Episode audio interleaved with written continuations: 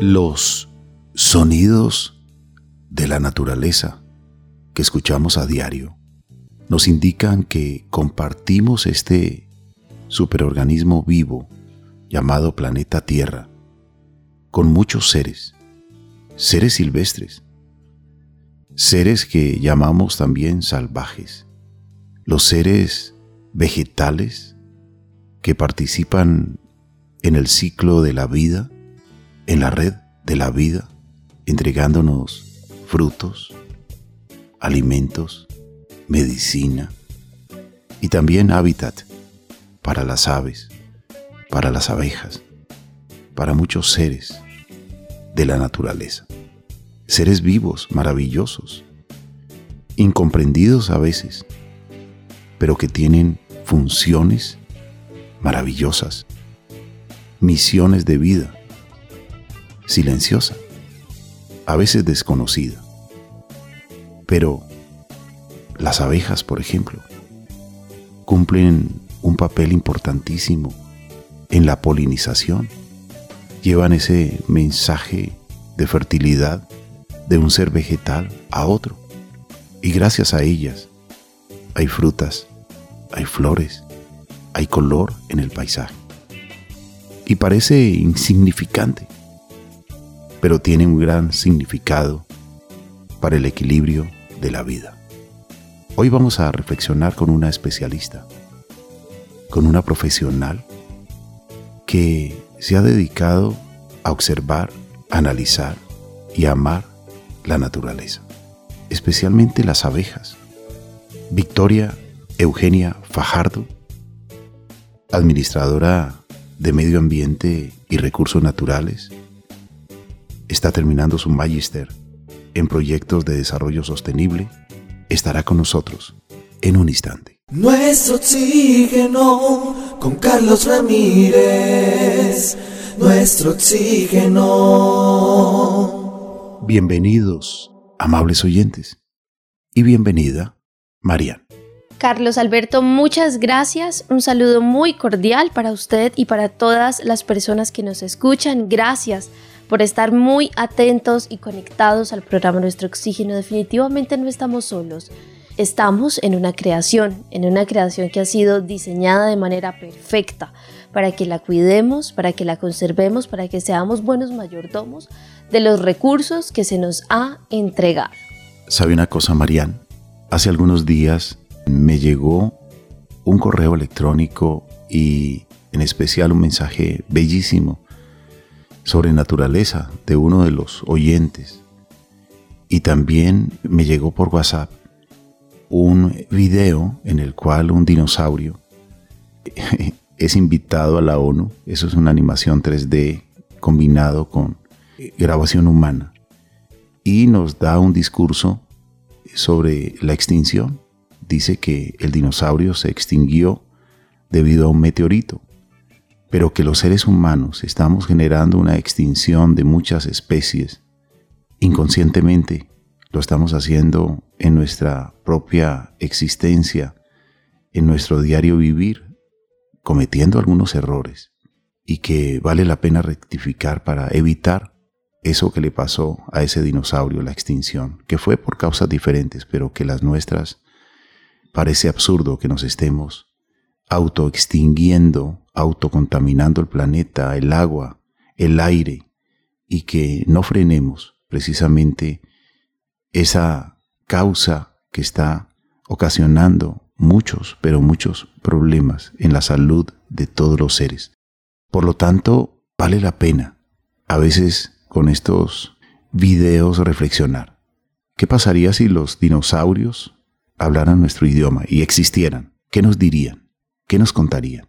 ¿Qué nos dirían las abejas, por ejemplo, que son tan antiguas como los dinosaurios y aún están aquí con nosotros, pero que se están extinguiendo?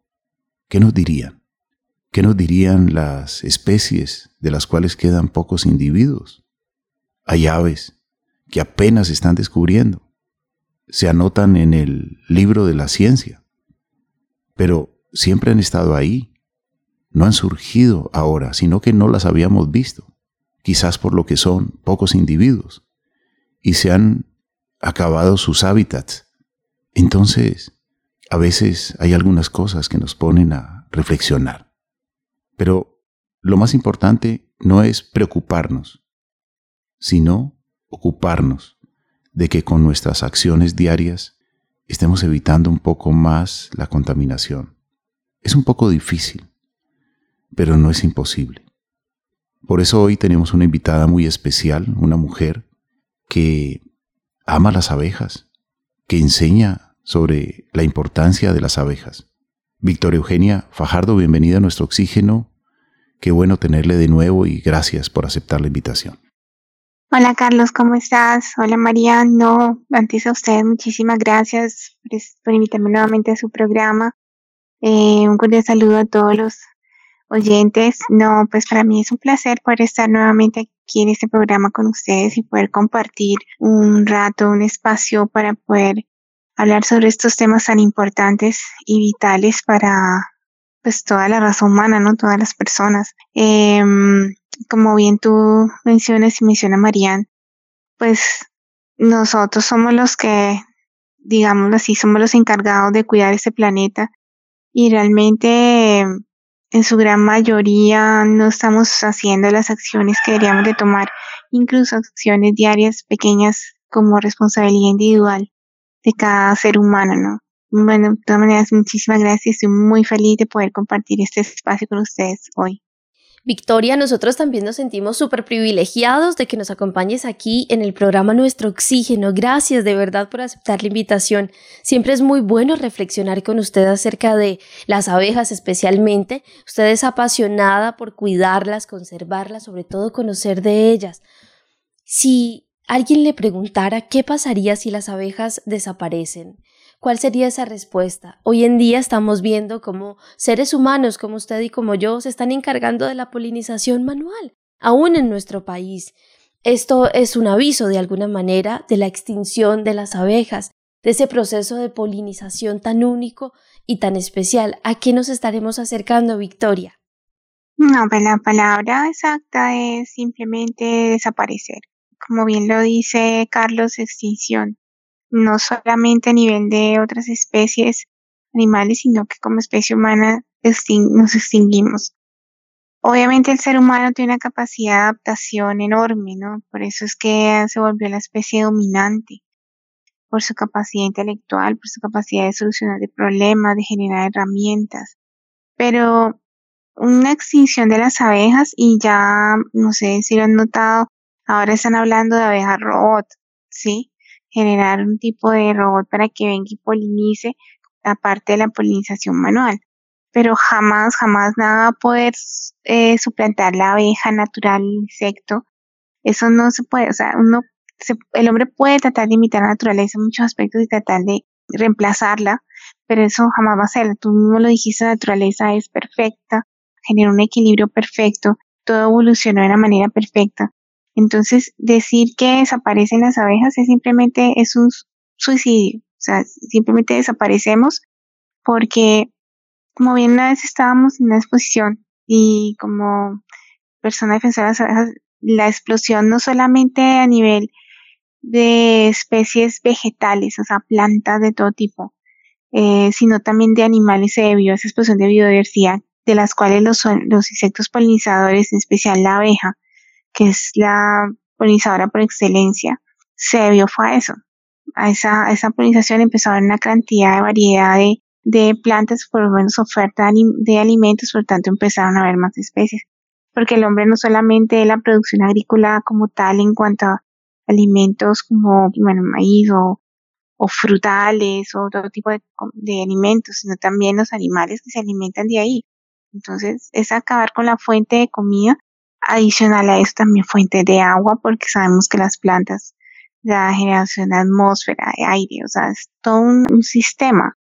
Entonces acabar con las abejas, que las personas, uno se queda aterrado, la ignorancia es muy grande, muy grande con respecto a la importancia de los polinizadores, que no se dan cuenta que creen que no, bueno, se acabaron, pero bueno, vendrá, no, incluso los polinizadores tienen sus, sus plantas, o sea, muy especializado. Por eso es que la abeja es tan, tan, tan importante porque ya tiene mucho tipo de plantas que ella poliniza pero también hay otras plantas que polinizan, por ejemplo, son los abejorros o las mariposas, incluso hay un tipo de moscas. Entonces, eso simplemente es desaparecemos o por lo menos quedamos en un mínimo o la calidad de vida se nos viene, o sea, no no no no no podemos subsistir. Máximo habrían no que otro cuantos alimentos que no requieren priorización, pero realmente no, no sobrevivimos. ¿Qué pasaría si las abejas hablaran? ¿Usted qué cree que nos diría? no se puede decir por radio. no, yo creo que, que no nos dirían más bien. O a lo mejor simplemente nos mirarían con una gran tristeza y nos dirían, pero ustedes por qué están haciendo lo que están haciendo? O sea, no quiero entrar eh, con respeto a muchas personas en ecologismos extremos tampoco, pero, pero sí creo que nos harían un gran reclamo teniendo en cuenta que pudiéramos hacer otro sistema de producción. El problema es que es el volumen de lo que se necesita producir, pero también hay unos grandes intereses económicos, ¿no? Pero el primer reclamo que nos harían es, ¿por qué? ¿Sí? ¿Por qué no miran otras opciones? ¿Por qué? O sea, sería un grito de entre enojo y, y tristeza, porque es como colocarnos un poquito en esa posición, ¿no? ¿Qué pasaría si yo veo acciones y acciones que están acabando con mi especie, me están afectando a mí, y solo muy poquitos tratan de hacer lo máximo que pueden por, por salvarnos. O sea, yo pienso que en primera instancia debe sentir una gran tristeza si lo ponemos en esa, en esa forma. Y lo primero que, que yo creo que nos dirían es, bueno, ¿y ahora qué? O sea, ¿cómo nos van a ayudar? ¿Qué es lo que nos van a hacer? ¿Por qué están haciendo lo que están haciendo? ¿Por qué no mejoran? ¿Por qué no cambian? Si hay otras formas, ¿sí? Además que a ratos no es tan fácil pero yo pienso que lo primero sería un reclamo enorme. Escuchemos, aparte de lo que eh, me envió este oyente desde España, Anastasio Muelas, me envió este, ya lo había visto, digamos en inglés, con subtítulos, pero ahora está esta precisamente con sonido en español. Escuchemos qué diría ese dinosaurio en la ONU. Ahí hay como, como un escenario en el cual pues están en, plena audiencia y alguien llega, hay expectativa, luego se abre una puerta y se sienten los pasos de, de un dinosaurio. Y hay como susto en esa sala. Y va hacia el estrado donde está el micrófono principal. ¿Todo bien? ¿Necesitas un minuto? Ok.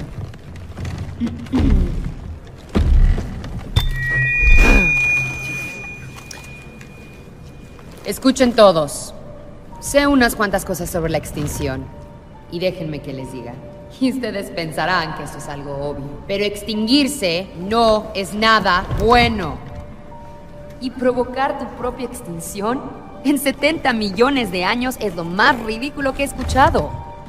Al menos nosotros tuvimos un asteroide. ¿Cuál es su excusa? Van hacia un desastre climático. Cada año los gobiernos gastan miles de millones en subsidios a los combustibles fósiles. Imaginen si nosotros hubiéramos gastado miles de millones cada año subsidiando meteoritos. Eso es lo que están haciendo ahora mismo. Piensen en todas las cosas que podrían hacer con ese dinero. En el mundo hay mucha gente viviendo en la pobreza ¿No creen que ayudarlos tendría más sentido que, no sé, pagar por la desaparición de su propia especie? Déjenme hablarles en serio por un segundo. Ahora mismo tienen una gran oportunidad mientras reconstruyen sus economías y se recuperan de esta pandemia. Es una oportunidad única para la humanidad. Así que esta es mi idea loca. No elijan la extinción. Salven a su especie antes de que sea demasiado tarde. Es hora de que ustedes humanos dejen de poner excusas comiencen a hacer cambios. Gracias.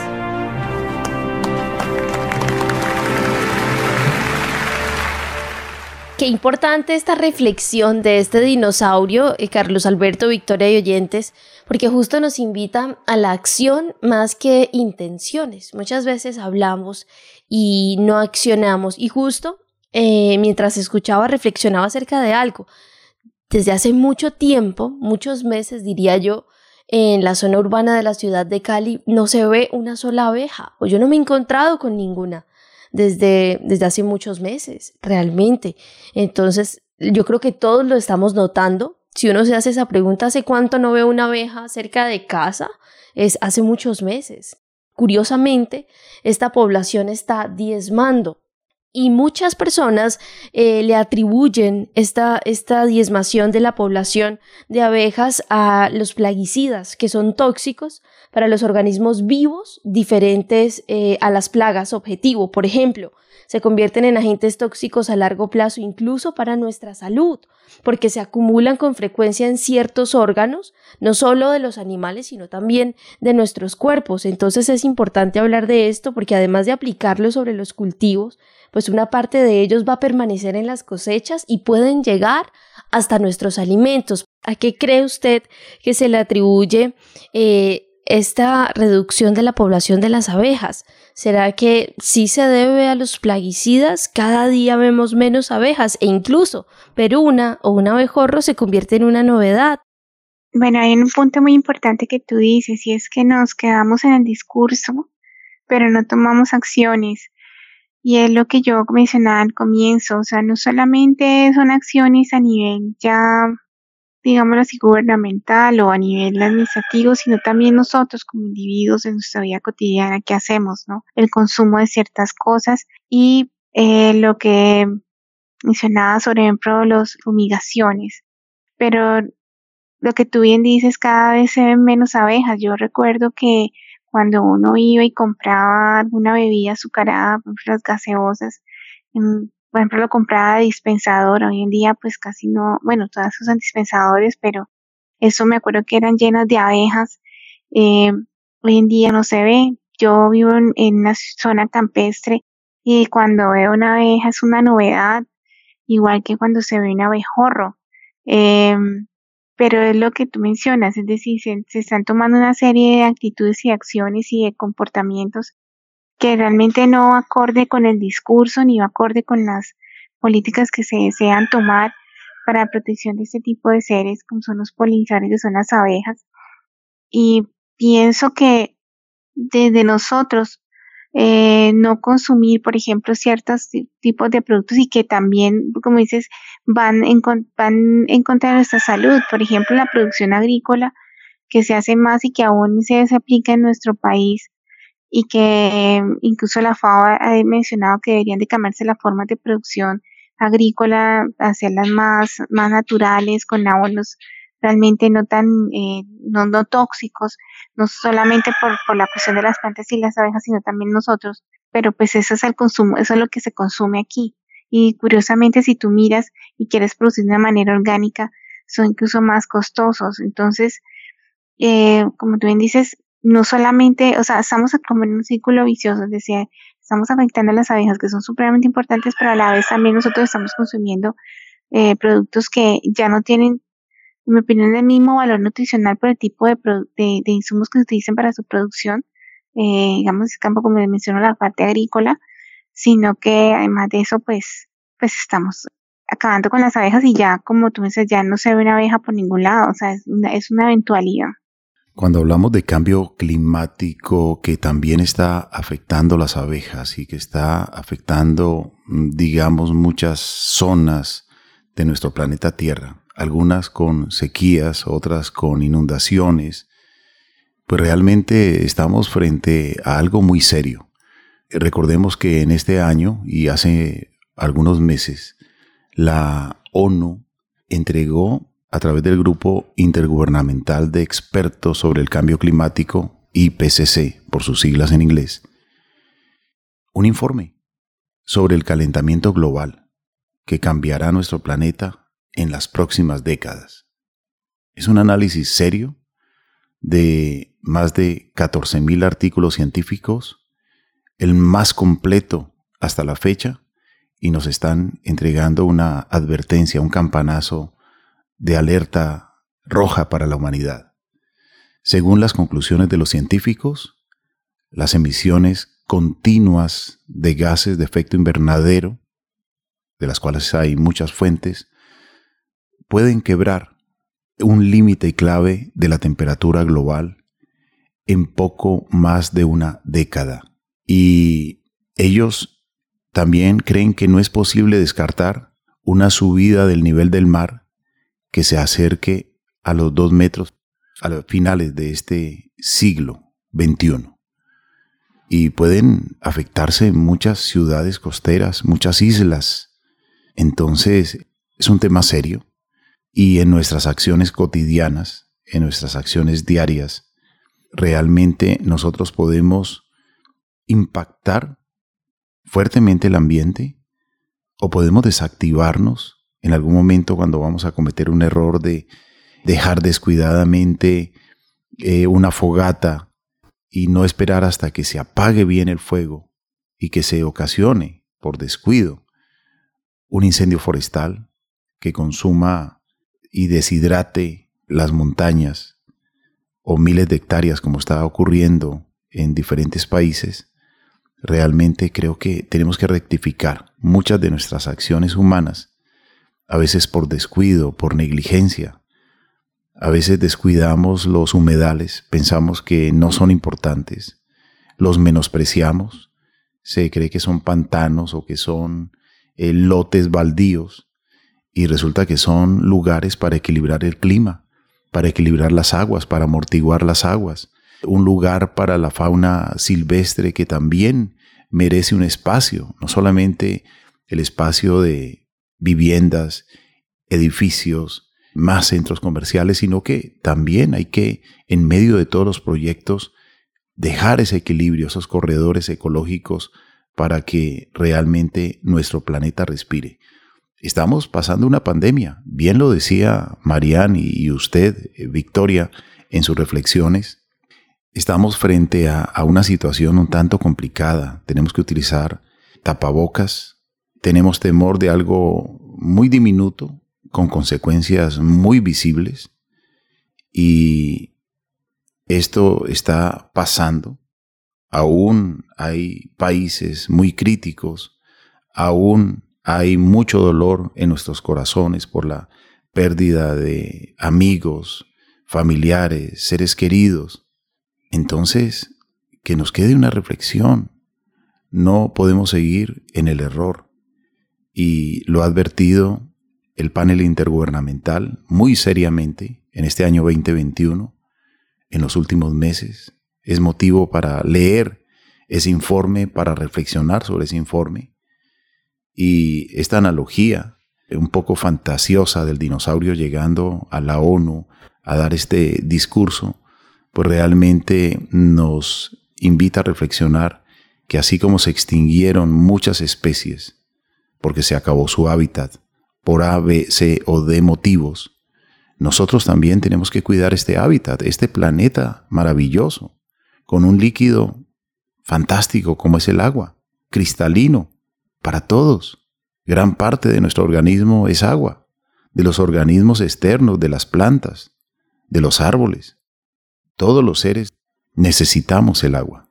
Por lo tanto, tenemos que evitar precisamente contaminarla. Tenemos que evitar los incendios forestales.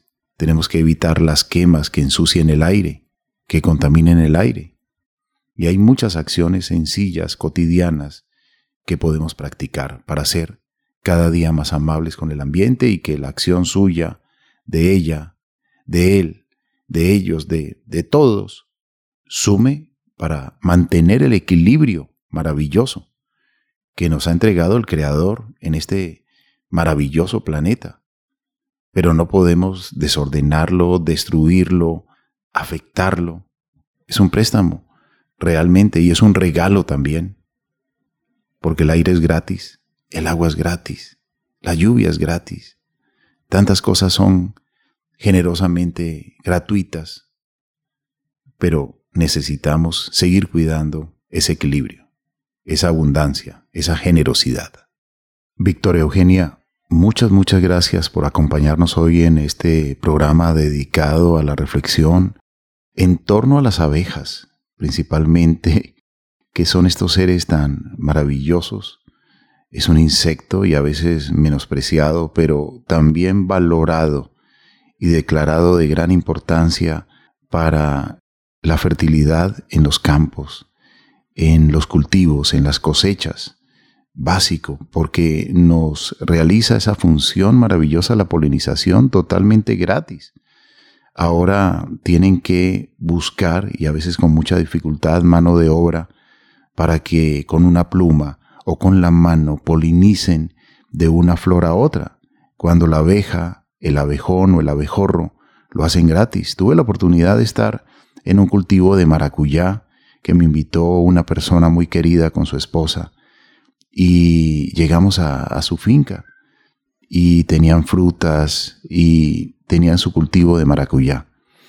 Y él con mucha tristeza me dijo que antiguamente el cultivo de maracuyá era 100% efectiva la cosecha, pero que ahora ya el, abejorro, que era el que siempre visitaba cada flor, todos los días gratis, para generar esa fertilidad y que permitiera esos frutos maravillosos y deliciosos, eh, nutritivos y medicinales al mismo tiempo, ya no tiene presencia en la zona, porque debido a los venenos que, digamos, utilizan algunos vecinos, prácticamente se ha extinguido en la región. Esto es en el, departamento de Huila, que tuve la oportunidad de visitar esta finca de estos buenos amigos y lamentablemente ya él tenía que sacar eh, prácticamente tiempo, incluso hasta los domingos, para poder darle, digamos, la polinización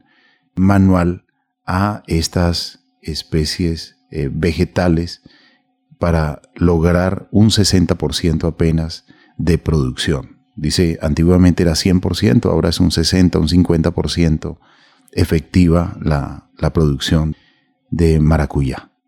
Entonces son muchas las reflexiones, muchas las enseñanzas que recibimos y que hoy en muchos eh, territorios agricultores lo, lo viven. Algunos tienen la fortuna de tener en su entorno muchas abejas, enjambres, panales y hacen esa eh, polinización gratuita y otros tienen que alquilar panales para que los apicultores lleven al lugar y puedan lograr esa fertilidad gracias a las abejas. Victoria Eugenia Fajardo, muchas, muchas gracias, lo mejor de lo mejor a usted y muchos éxitos ahora que está finalizando, está en su tesis como magister en proyectos de desarrollo sostenible. No, Carlos, a ti y a María, muchísimas gracias por regalarme y por invitarme, o sea, regalarme ese tiempo y invitarme a, tu programa. Eh, antes, lástima, eh, no perder más tiempo y por ampliar aún más, por ejemplo, lo que tú mencionas, lo de la polinización manual y todos los cuidados que Incluso desde nuestras casas podemos favorecer a las abejitas sembrando, eh, incluso creo que tú estuviste en esa campaña sembrar maticas o árboles incluso eh, que les den alimento, porque la gente cree que las abejitas pueden vivir de agua con azúcar, eso no las nutre. Pero la verdad te agradezco muchísimo, muchísimo este espacio y quisiera poder tener nuevamente un espacio para poder hablar más en profundidad sobre el cuidado de las abejas. Una reflexión que podemos hacer y que creo que eso debe ser constante, ¿no? Tocar esa, esa ese corazón, eh, que sensibilizar eso, ese corazón para cambiar un poco o cambiar en lo más que se pueda el pensamiento y por ende la acción. Muchísimas gracias por invitarme, fue un gusto enorme poder estar aquí y poder compartir algunas cosas y bueno, esperemos que sigan con esta labor tan hermosa, con este programa que llega a tanta gente y toca todos esos corazones, como digo, y poder empezar a generar un mundo diferente sin entrar en extremos, pero sí poder tener más conciencia de lo que tenemos y valorar lo que tenemos. Muchísimas gracias, un enorme abrazo a todos y a todos los oyentes. Victoria, para nosotros siempre es un privilegio y para mí personalmente, gracias, gracias por acompañarnos, gracias por reflexionar y trabajar tanto, de verdad, día a día por, por la naturaleza y especialmente por las abejas, Carlos Alberto, y hablando de acciones, eh, qué importante es sembrar árboles. ¿Usted se imagina si 8 mil millones de habitantes sembráramos un arbolito? Y recuerdo mucho la canción Árbol habla. Y si un árbol hablara también, ¿qué nos diría? espero con un ramo de flores, no solo en primavera, sino cuando me baño de amor y me abriga el sol, sol, sol, sol. Oh, oh, oh. oh.